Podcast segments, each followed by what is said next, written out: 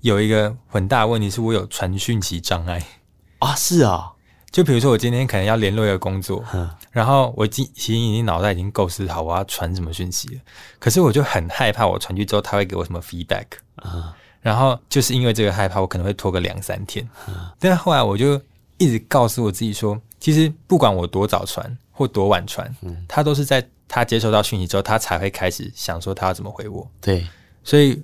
犹豫的那个期间，不管多长或多短，他都不会知道。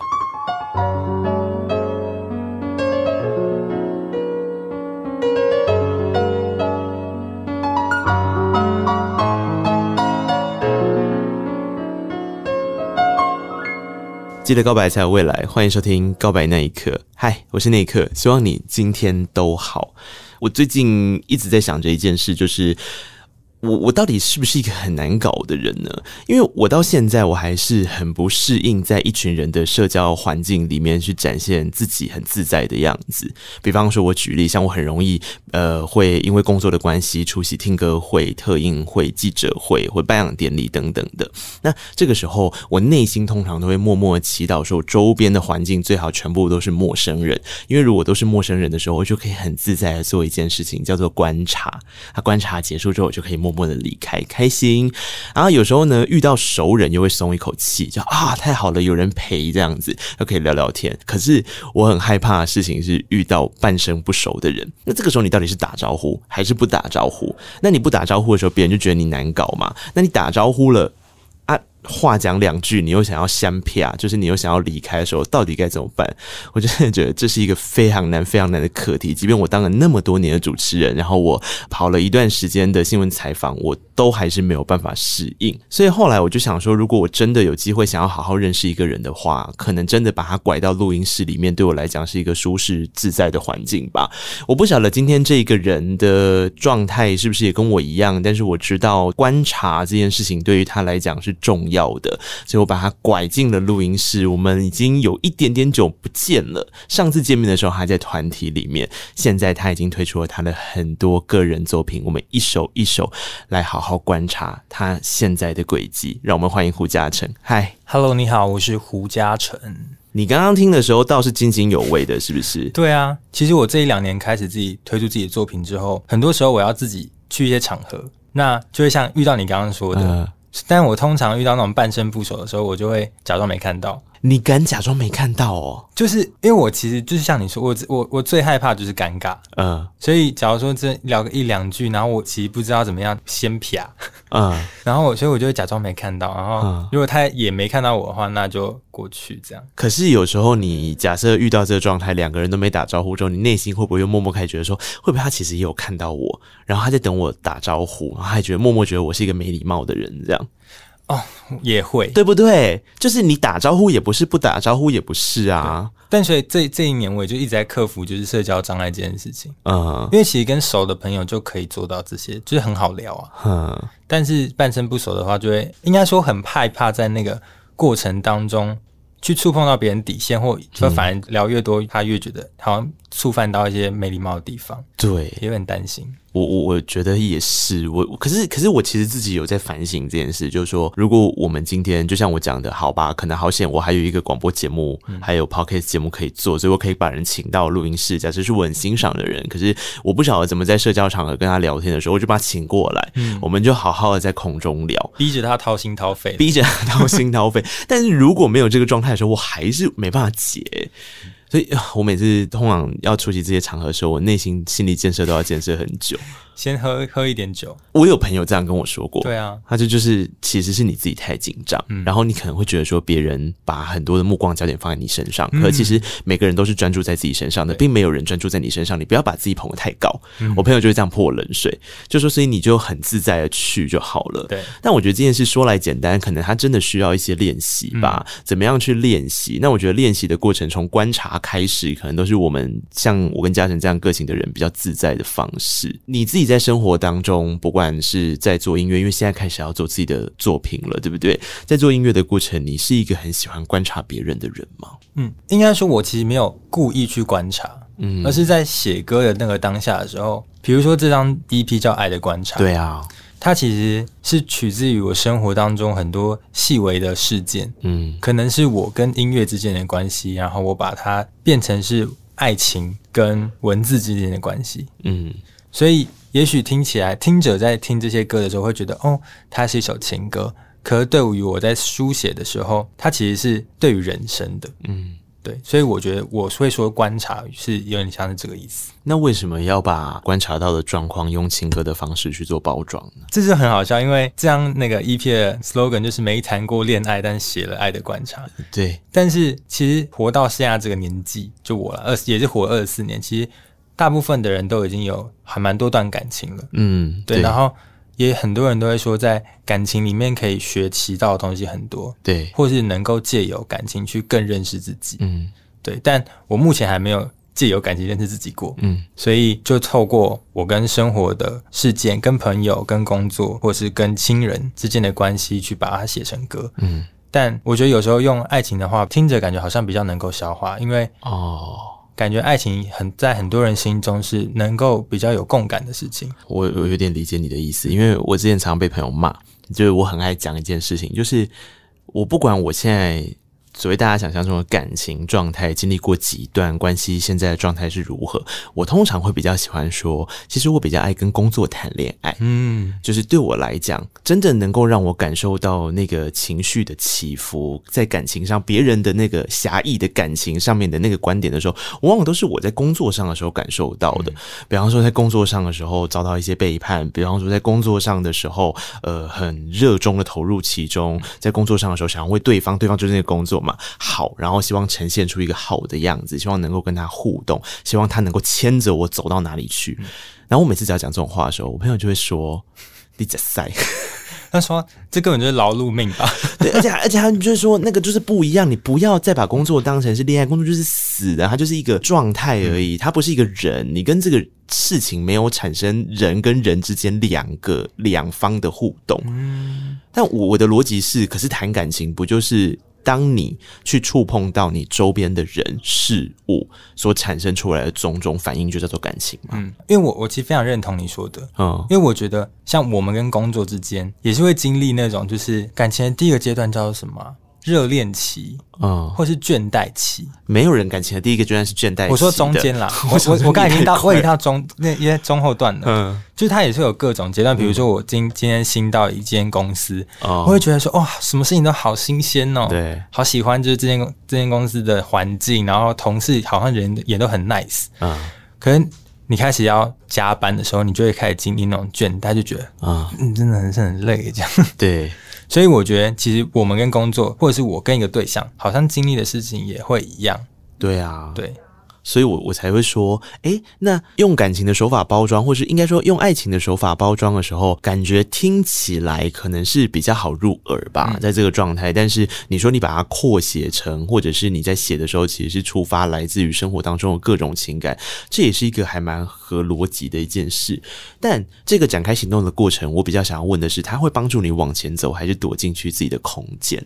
往前走的意思是我们都诞生了一个作品了，对不对？那这个作品要带你走向下一个阶段去了吗？嗯，躲起来的意思是，如果我今天完成了一个作品之后，那我是安逸的、安心的，把这样子的情绪寄托在这个作品里面封存起来吗？我觉得我蛮介于中间的，诶，因为我自己说我自己矛盾怪物。呃，有，我知道你是矛盾怪物。什么叫介于中间？比如说，其实我在刚开始写歌的时候，我其实很排斥写词。为什么？但我很喜欢写旋律。嗯，对，因为我觉得第一个问题是我有点害羞于很诚实的把自己写在歌词里面。嗯，好像别人会看透你发生什么样的事情。嗯，然后再来是当我每每要唱到这些歌的时候，就变成是我要再重新一次经历那样子的事情。这对当时的我来说是有一点痛苦的。嗯，反倒到这一两年，我其实觉得我看待任何事情，我都会觉得哦，就这样吧。就像就像那个歌词里面说的，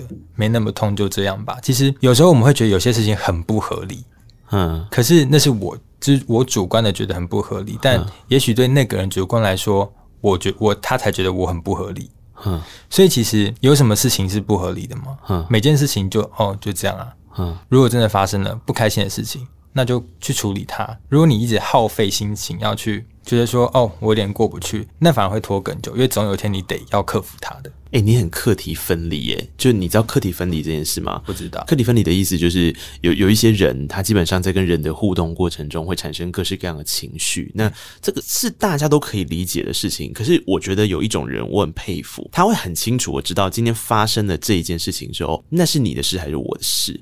嗯，就是干你屁事，或是干我屁事，那个是比较比较通俗的说法。但其实他的说穿了，就是今天发生了这件事情之后，他产生了一个状态。这个状态到底是对方那个人应该要处理的议题跟课题？其实我只要看着他处理，跟看着他去他的人生状态上面起起伏伏就好了。还是哪个部分其实是与我有关？事实上是我应该要面对跟阴影的课题。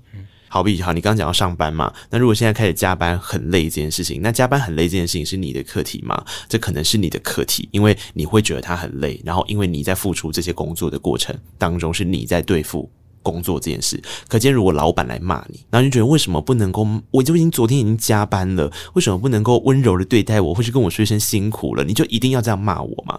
这个时候你就没有课题分离了。因为那是他的事啊，就是他要用什么样方式对待你，那是他的选择。那他的选择波动了你的情绪之后，你就跟他陷入了同一样的泥淖里面了。可是加班这件事情是你的选择，啊，你可能会说靠腰嘞，最好是我选择要加班的。但是合理来说也是啊，因为你也可以选择不要加班，洒脱的离开啊。你如果可以放下工作，你真的可以走啊。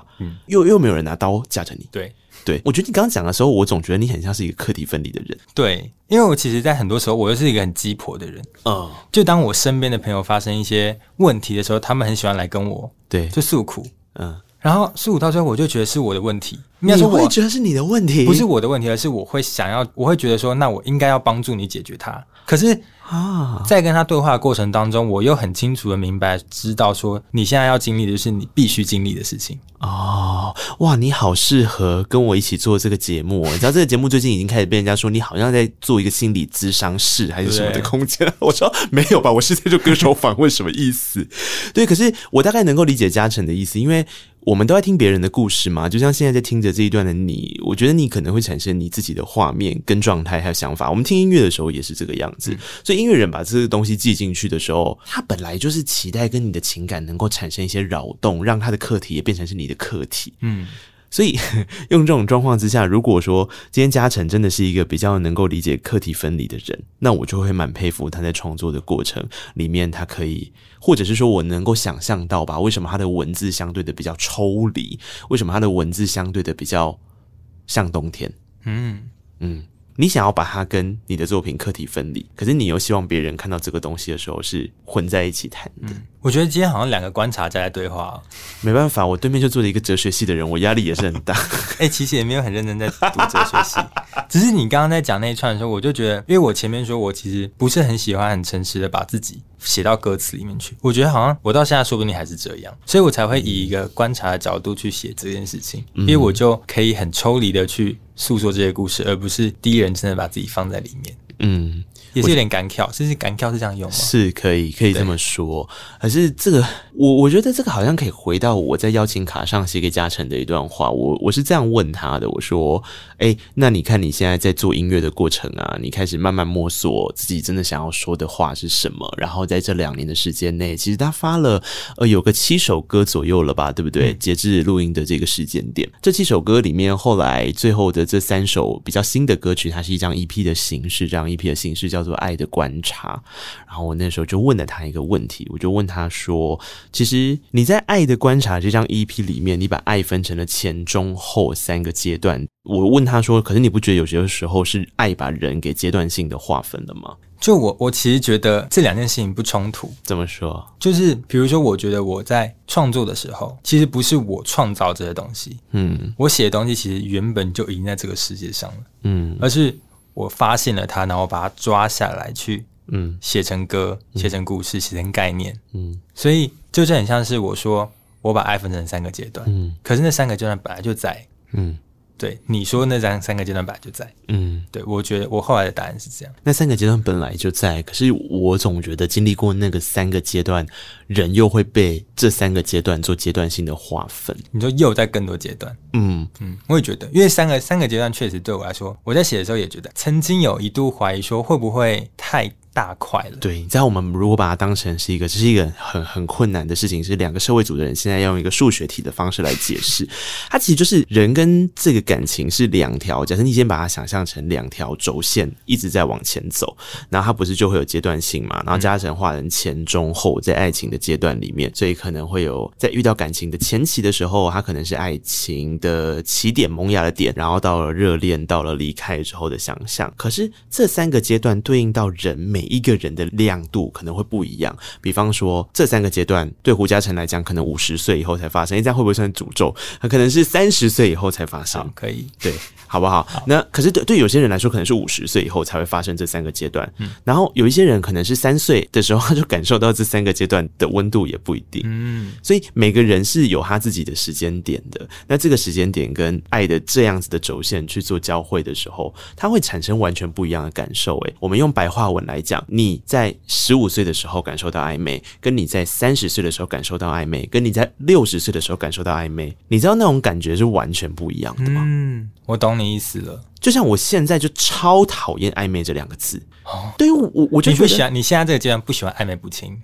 我觉得暧昧不清这件事情是双方都有意识而为之的一种欢乐，嗯，但是我不把暧昧当成欢乐的事情，所以我就会拒绝这样子的。情绪氛围在我周边，我说的暧昧不一定要在爱情哦，我觉得是各种状态里面状态不明这件事对我来讲很讨人厌，因为我觉得我已经三十岁了，我没有那么多时间了，我的青壮年的青都快离开了，他接下来变中壮年，然后接下来就是老年了，我已经不是青年了。你现在有厌世哦？我很厌世，我觉得过三十岁之后体力不断下滑这件事情，的确是让人家觉得说，那很多事情我就会想要赶快有一个明确的答案。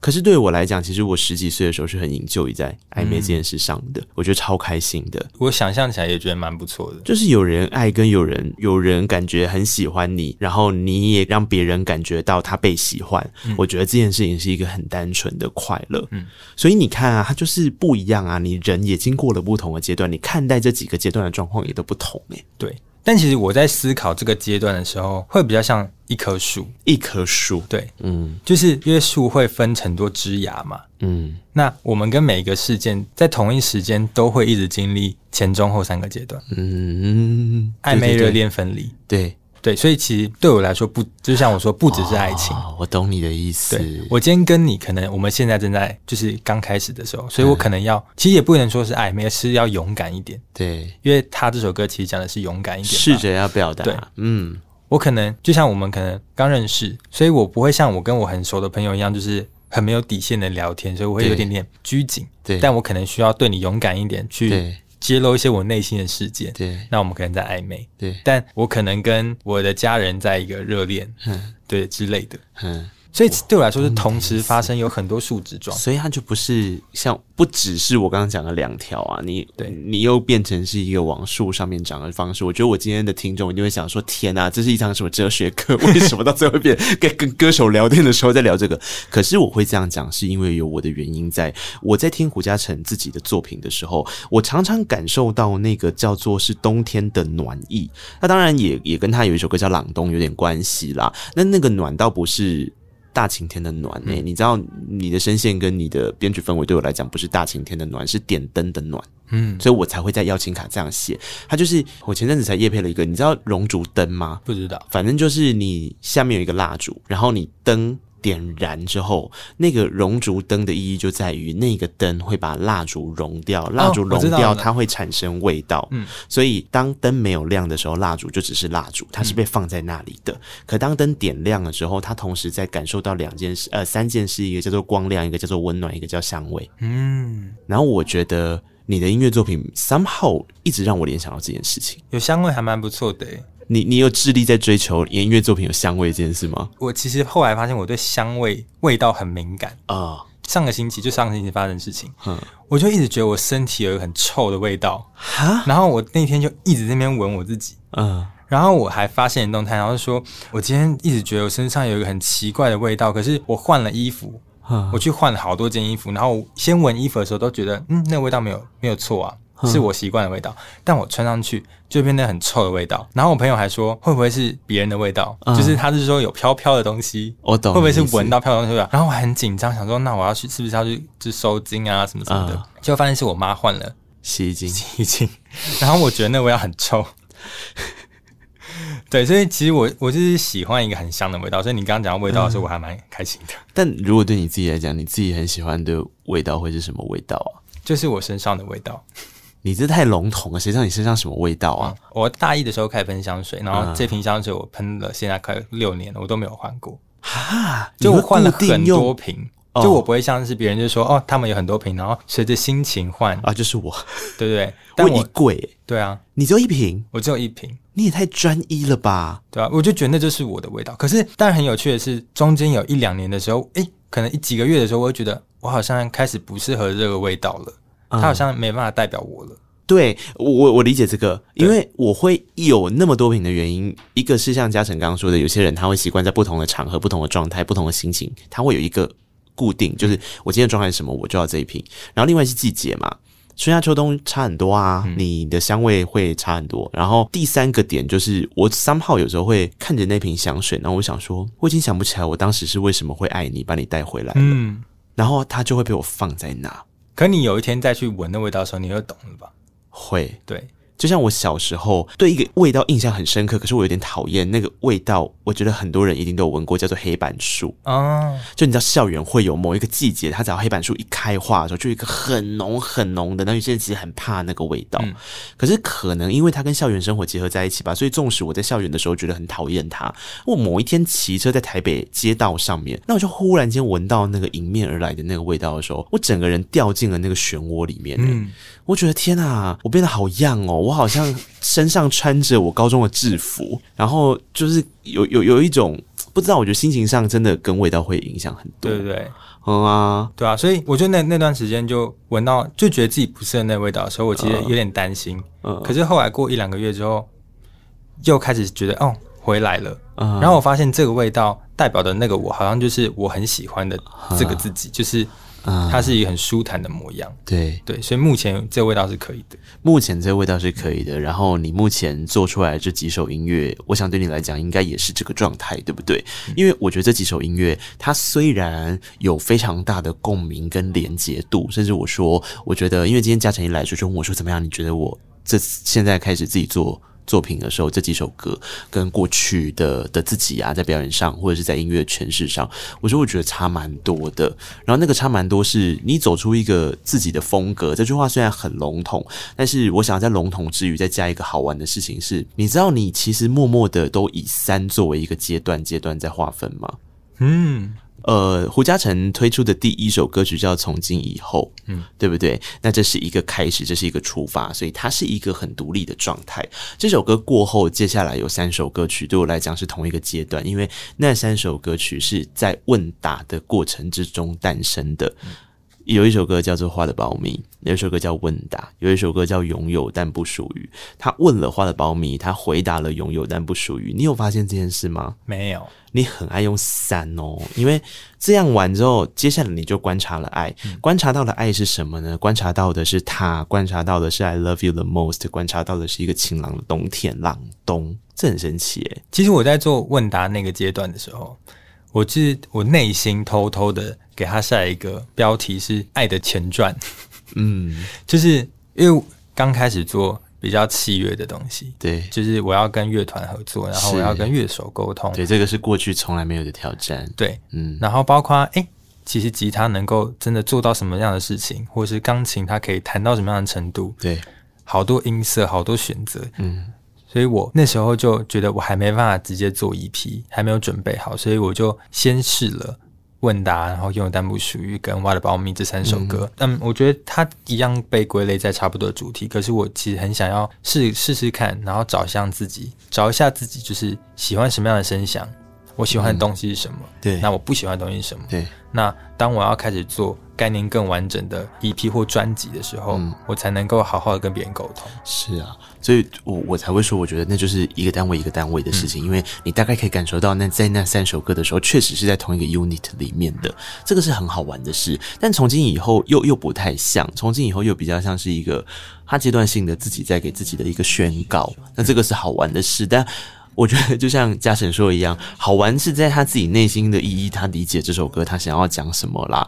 那我觉得也好险，他遇到了一个同样也是很爱讲哲学的一个人，那个人叫做高翔玉，他就是特修斯的主创嘛，对，对不对？然后我就在想说，哇，翔玉那边弹吉他的时候，一定在想说，天呐，这个人是不是没有跟吉他、没有跟乐器互动过？他确实是快被我搞疯，我觉得他一定会被搞。可是他其实一个很有耐心的人呢。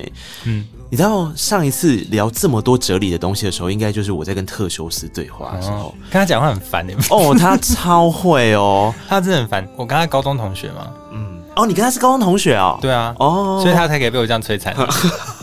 对啊，就我每就是他从高中就很喜欢打那样子的文字，嗯，然后我每一天都在呛他，我就说真的看不懂哎，我已经很想要认真看了，可是我真的看不懂，以后我就真的是帮你按赞而已。嗯嗯嗯，对，嗯，没有哦，可是我我觉得他他想要说的话跟你想要说的话还是不太一样。嗯，我总觉得翔玉他们的东西越来越辽阔，就是做一个画面越来越广呀，对对对对对，他已经走向一个、嗯、那个。天空很广，人家的空间建造的很广的。对，其实你的空间没有那么广。嗯、可我我我觉得没有好或坏，嗯、你的空间还在一个从自己的眼睛里面看出去。对，比比方说房间，比方说整个呃，当当你开始要讲自己的故事的时候，你一定是先从照镜子开始嘛？镜子里面反射出来的那个空间，大概就会是我听嘉诚的音乐里面现在给我的感受。嗯。对，那这个样子最强烈的一首歌，应该就是《花的保密》吧。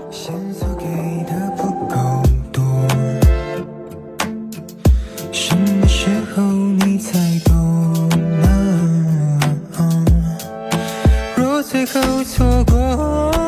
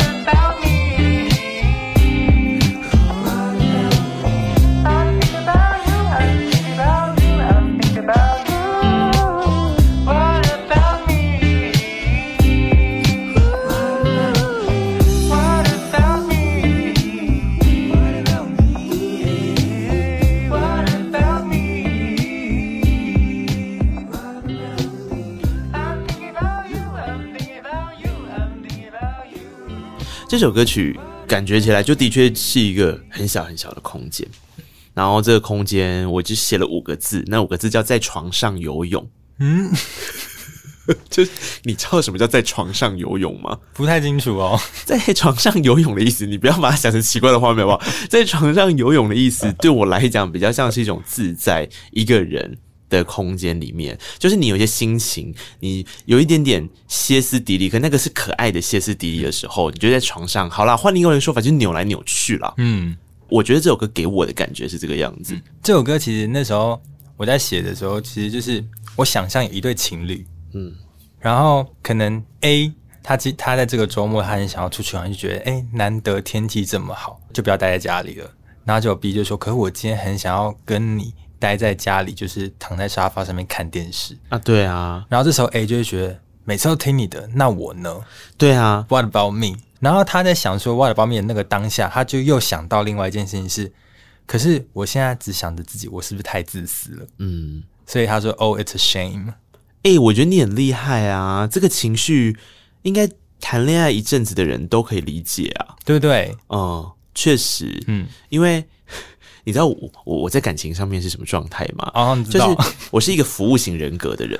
比方说，我今天其实很想要做 A 这件事情，嗯，然后对方想要做 B 这件事情的时候，其实我会选 B。但是我会不太高兴，嗯，就很烂呐。就是因为我我克制不了我的情绪，就是我很想要做 A 这件事情嘛。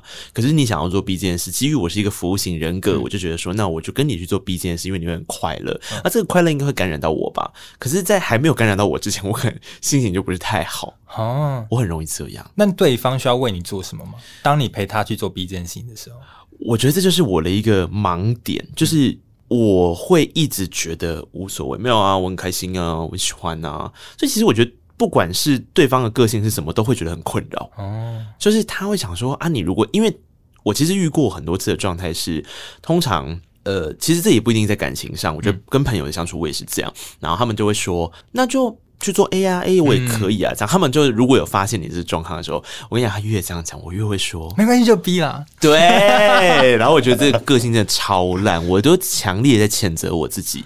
对，那我在过去的时候很容易发生这些事情，现在我尽量避了啦，而且现在就是也忙到可能没有 A 跟 B 这个选项了就是对专心的对工作，只剩下工作这个选项。对，但所以你。嗯，我觉得你描绘的蛮精准的啊，就是人总是会有一些罪恶感，嗯，跟歉疚，对，想要发脾气的时候，又会想说，嗯，这样我不够落落大方，嗯，坏了，保密大概是这样的歌，然后我觉得坏了，保密对于嘉诚来说也的确是一个很不错的强心剂，因为呃，这首歌在 Three Voice 上有很好很好的表现，嗯，你那时候我在想，应该是惊喜多过于，还是你觉得这很理所当然？其实我有吓到，因为其实《What About Me》这首歌，我在去年二月的时候也有先发一个 demo 版，嗯，然后因为这首歌，我觉得相较于我其他歌曲的书写，它其实比较不太一样。啊，哦、就是我它比较就是会，你知道，大家现在流行说那种臭臭的，对，但其我其他歌其实会让人觉得更认真一点，就是我刚刚说的熔煮灯的概念啊，嗯，所以当时候 demo 发表之后，其实那个回响。并不是我所预期的，就是我好像就那时候就觉得说，哦，原来我的观众可能比较喜欢听我去讲熔烛灯的故事。嗯、对，那反正我还是就是很叛逆的，就去找了那个林汉廷当制作人，然后他平常本身就是比较制作一些饶舌一点的那种东西，嗯，节奏感重一点的，嗯，然后那时候要发的时候，就说好啊，就当一个新的尝试，这样，因为成品我也很喜欢，对，结果正式版就竟然。受到比较广大的回响，就觉得啊，对啊，lucky。你看，生命有时候就是这样莫名其妙。对啊，真的不要害怕失败耶。对，莫名其妙。嗯、可是我觉得可能跟那一段时间大家心情很需要这样的东西有关。嗯、对，就被关在家里。嗯、对，那个时候心情比较浮动。嗯、然后，如果如果今天是太熔烛灯的东西，对他们来讲会太热。嗯，对他们觉得烦。对，对我我觉得多多少少有遇到这样的影响吧。但《What About Me》这首歌的确是会让人家。眼睛为之一亮，耳朵为之一亮。那接下来在踹音色，我我刚刚听嘉诚这样讲，我终于有点理解。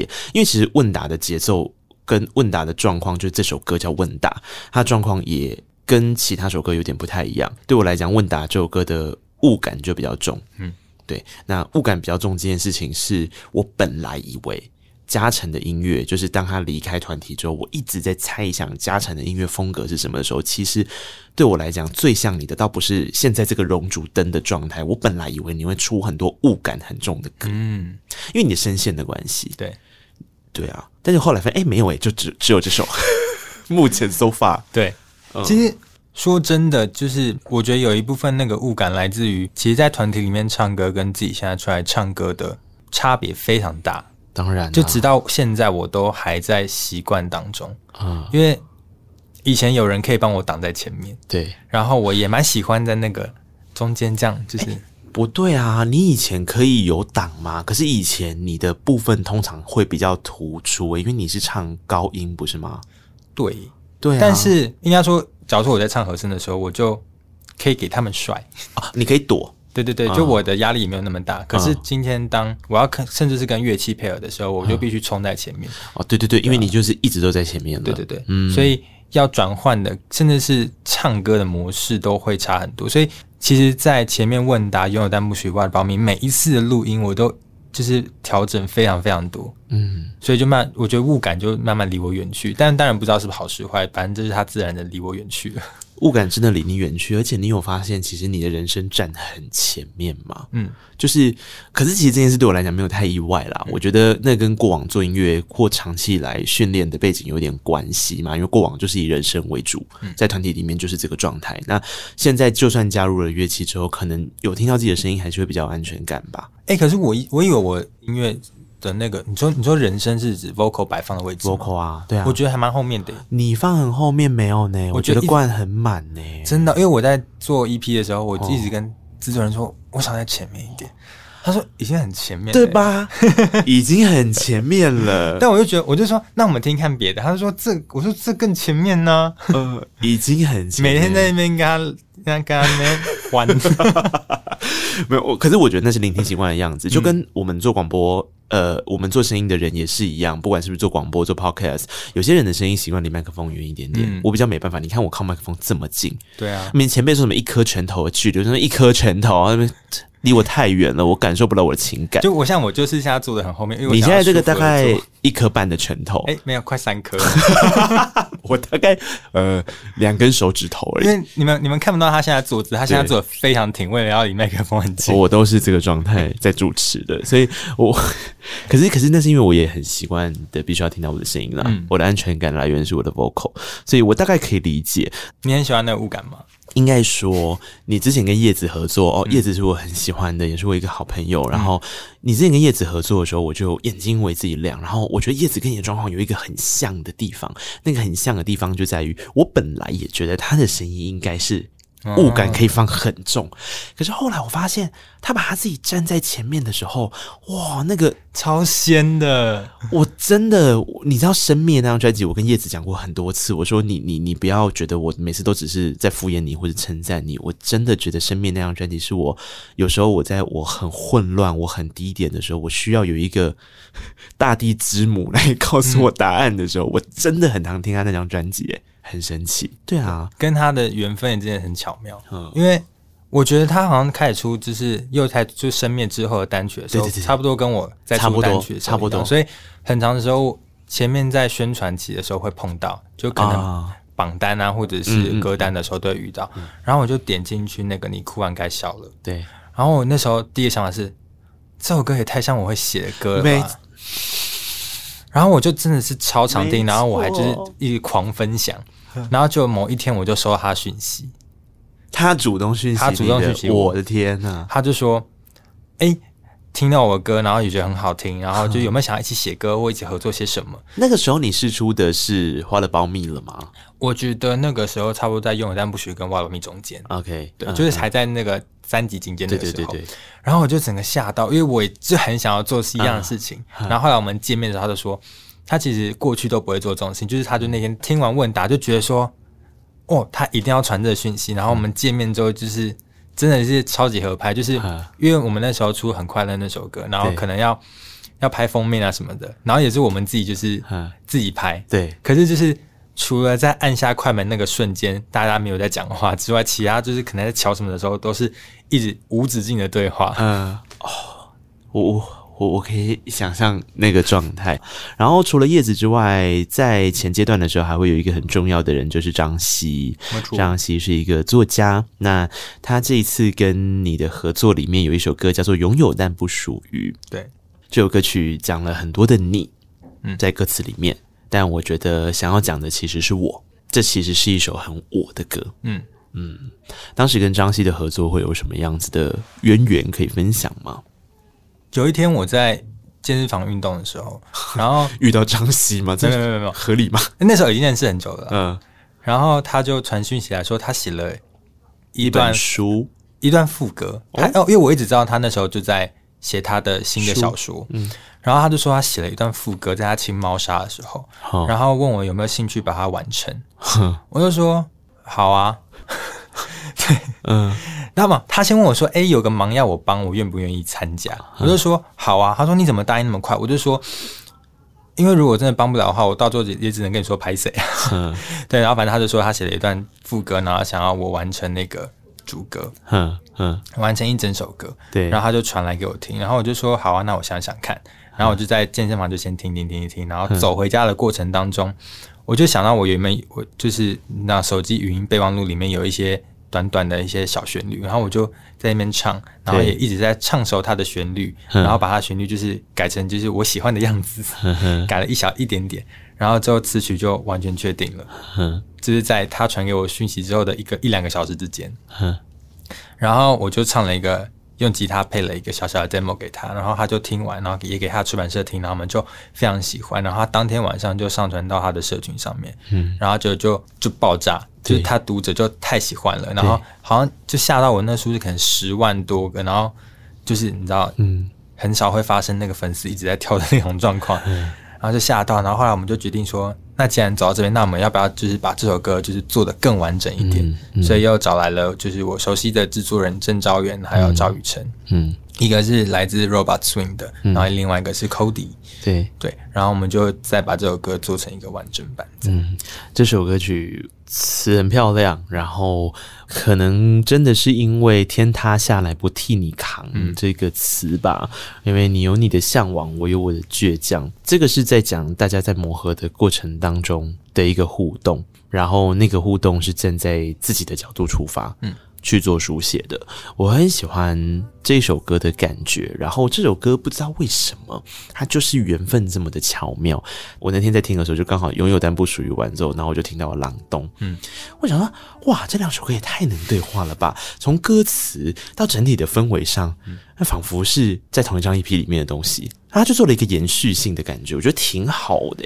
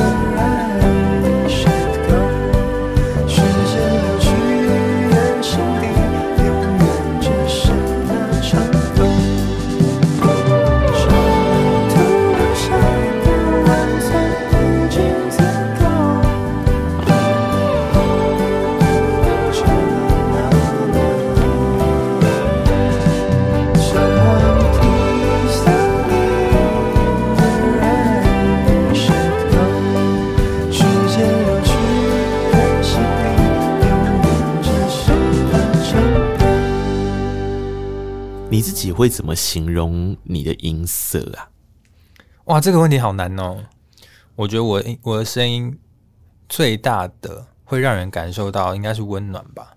啊，嗯，那我自己形容了一个很奇怪的东西，就是我不知道为什么，我总觉得你有一层很安全的膜包着你的高音。嗯，啊，我不知道，这就是每个人的身体结构跟声音的特质不一样。对我来讲，比较像是这样。那我在听，不管是刚刚你听到的《朗东》，或者是整张《爱的观察》这张 EP 的时候，我觉得这样的感受特别强烈，比过往很多不管是他自己的或团体的作品里面都还更强烈。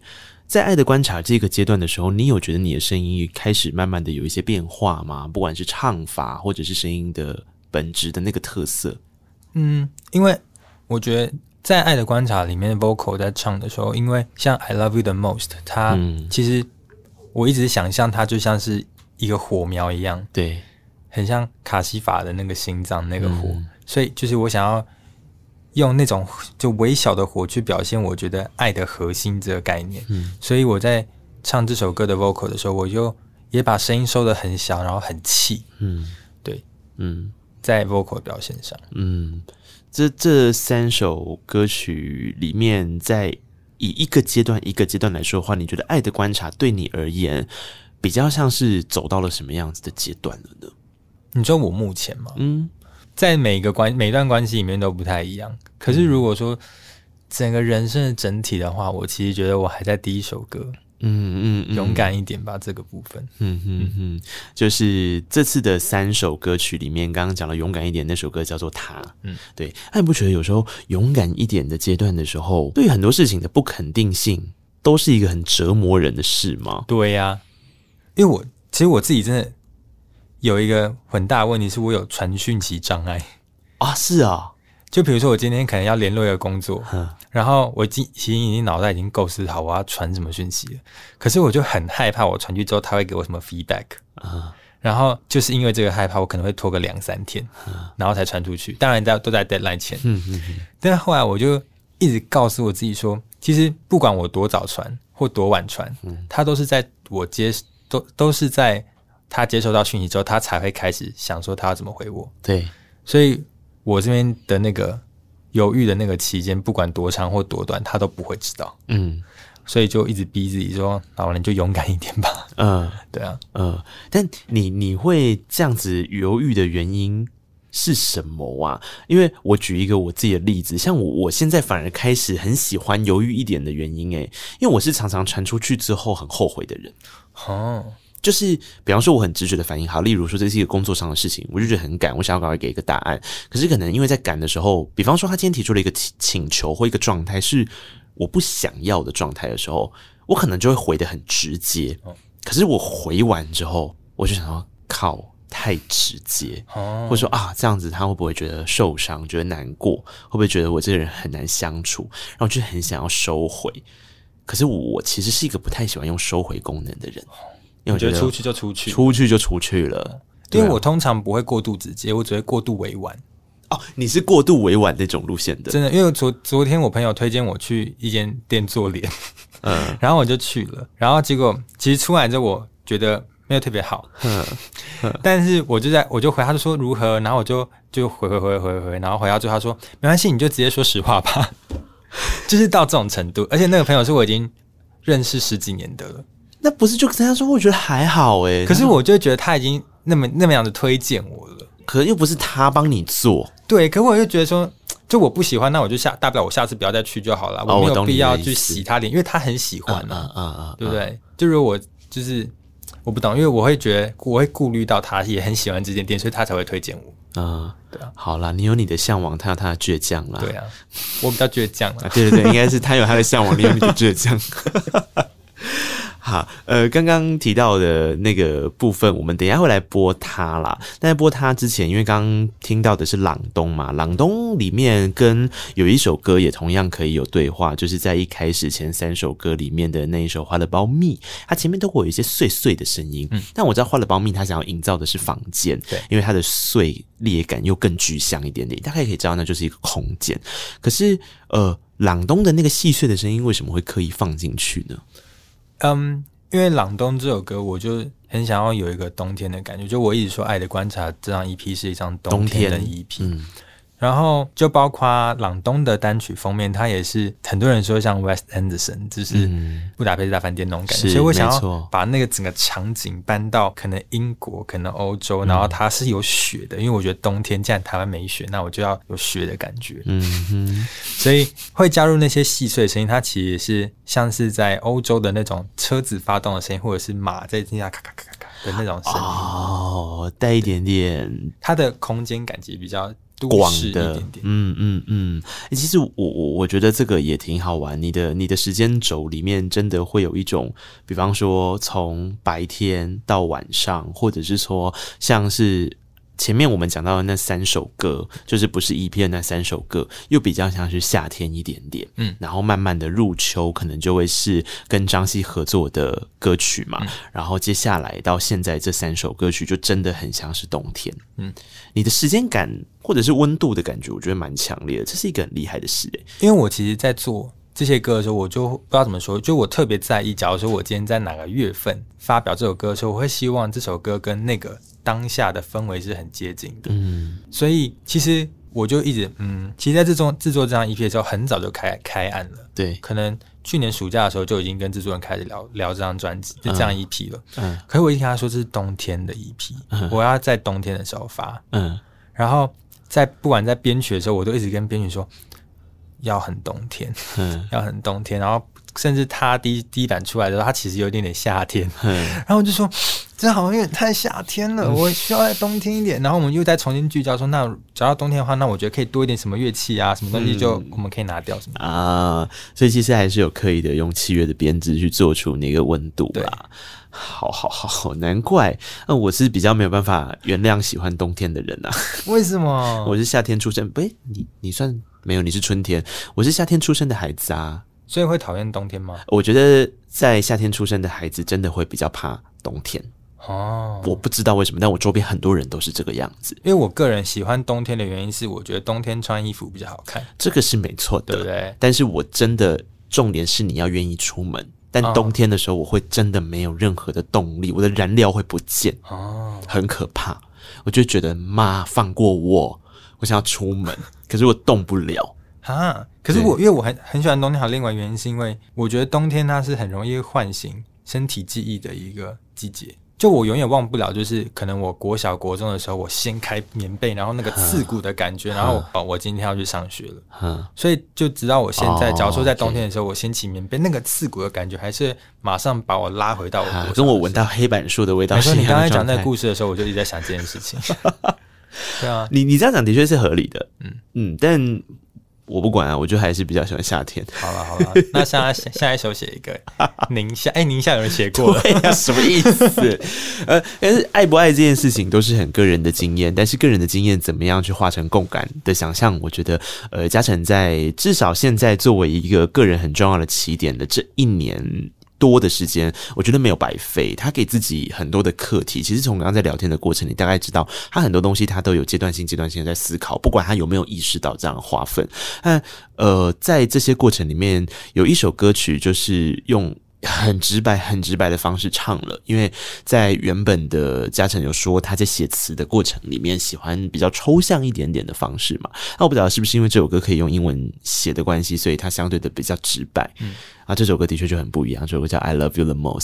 对，它其实这首歌是在某一年的过年的时候写的。嗯，然后你知道过年其实家家户户过新年啊，对啊，就会很容易感受到那个家庭的爱。啊，oh. 所以我那时候就很想要写一首歌给我的家人。哦，oh. 对，然后我就想到以前国小的时候有办了那个学校办了一个活动，就是母亲节活动。嗯，uh. 然后导师就是要每个朋每个同学上台，然后打电话给自己的母亲，然后跟他们说、uh. 母亲节快乐，我爱你。嗯，uh. 然后轮到我的时候，我现在觉得这这活动真的很残酷。反正轮到我的时候，我要上台，我要讲话的那一刻，我就爆哭了。嗯。然后我在写这首歌的时候，我就想到这个故事，我就觉得其实有时候“我爱你”这个字很难对真的很爱的人说出口。对。那如果我用英文来讲的话，好像 “I love you”，哎、嗯，好像容易哦。那我用英文来写好了。今天嘉诚一来的时候就问我说：“你那个那一段落，因为他都有在听我节目，说你那个段落。”是找谁？我现在很紧张，然后我就跟你说，你放心好了，绝对会找你喜欢的人啦。我们现在来听听看这个部分。哎，我没有讨厌谁哦，我没有讨厌谁哦。You are my sunshine。嘉诚，一直以来都知道你为了音乐梦想努力着，看着你在大团诞生舞台上的表演，每一首都唱着感动。音乐是要感动人心，相信那场演出你做到了。额娘，恭喜你发行个人 EP，希望你的努力被一次一次的肯定，让更多人看见、听见这张 EP，真心推，句句声音植入心底。谢谢大家支持、爱护着嘉诚。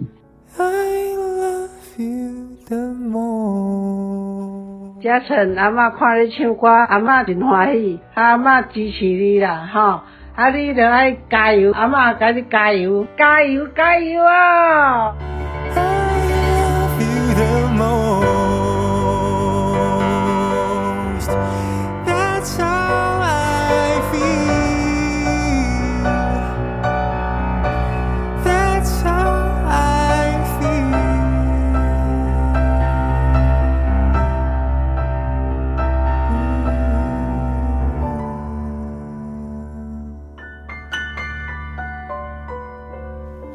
可爱死了！我的天呐！哇，他把冻蒜了啦，好不好？太佩服你了！Why？你怎么找到的？想办法，太厉害了！没有啦，谢谢我的制作人啊，他就是有办法做到这些事情，很棒。嗯、我其实真的在一开始设定的时候，我并没有想到说《I Love You the Most》这首歌是跟家人有关的，但它就是这么刚刚好的。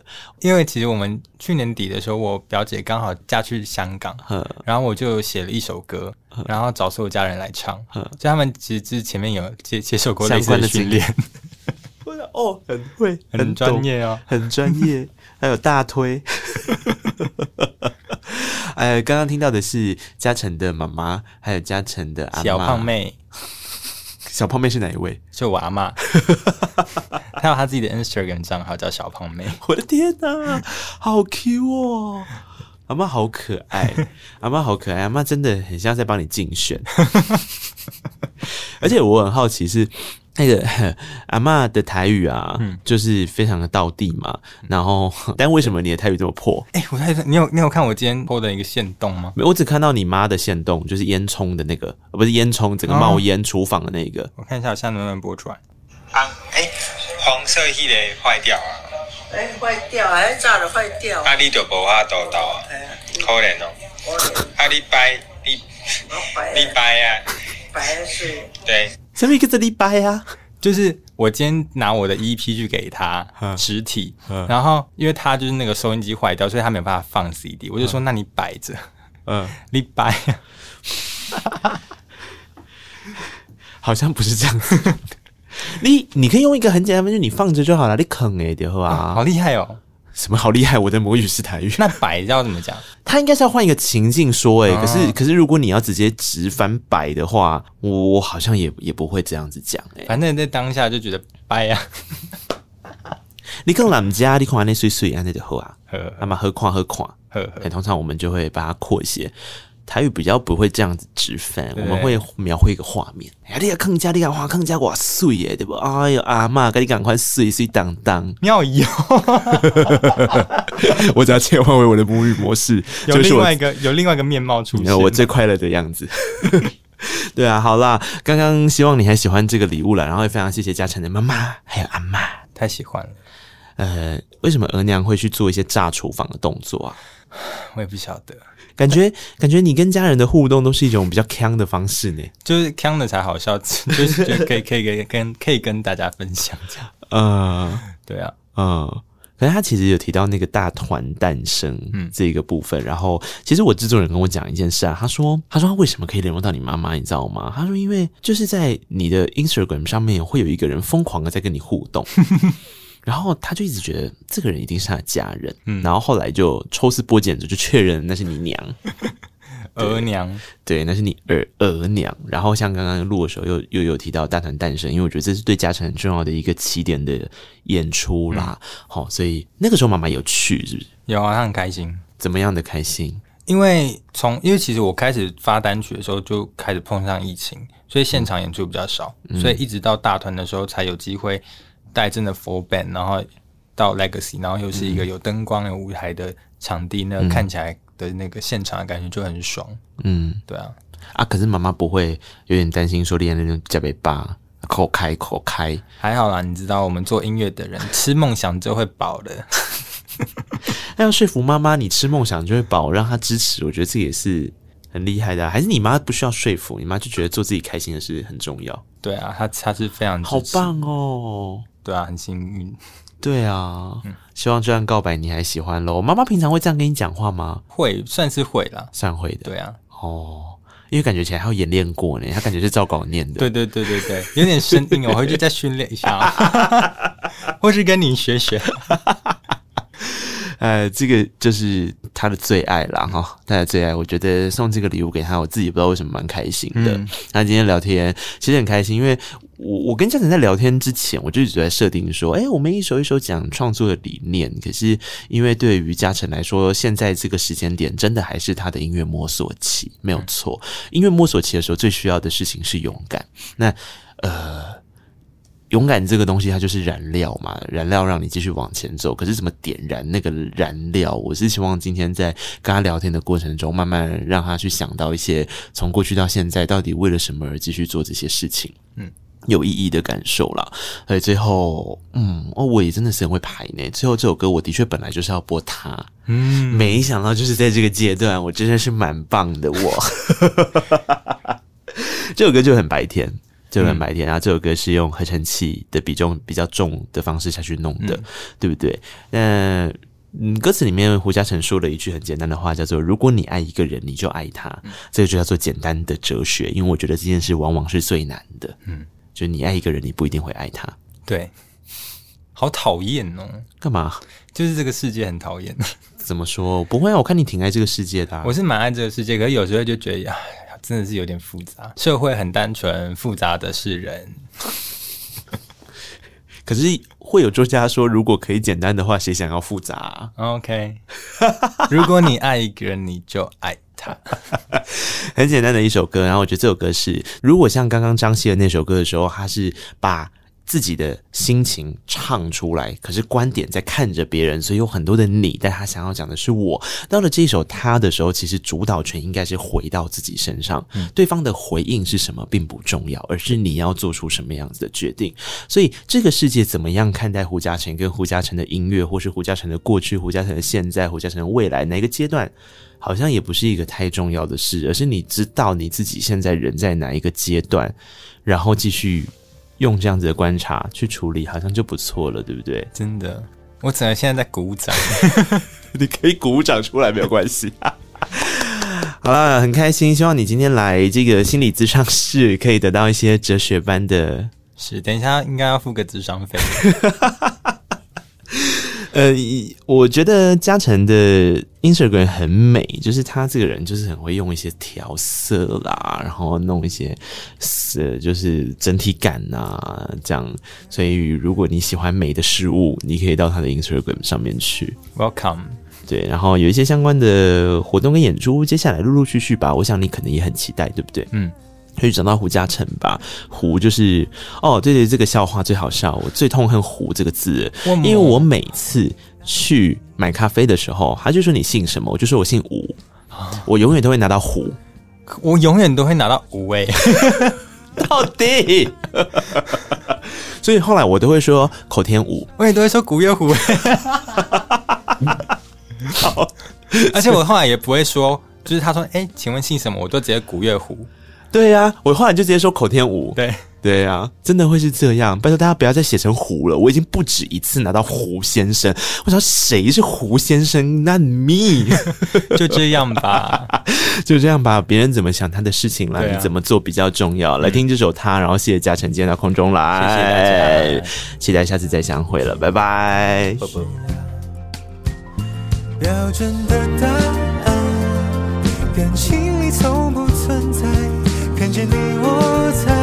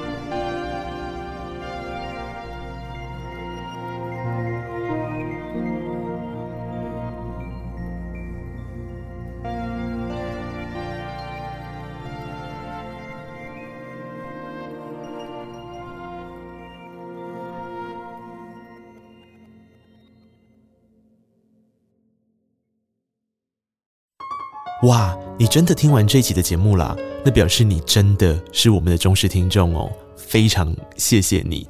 现在可不可以让我要求你多做一件事情？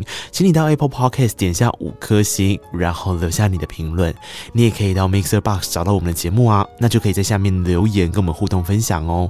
各大平台也别忘了订阅，才不会错过精彩的每一刻。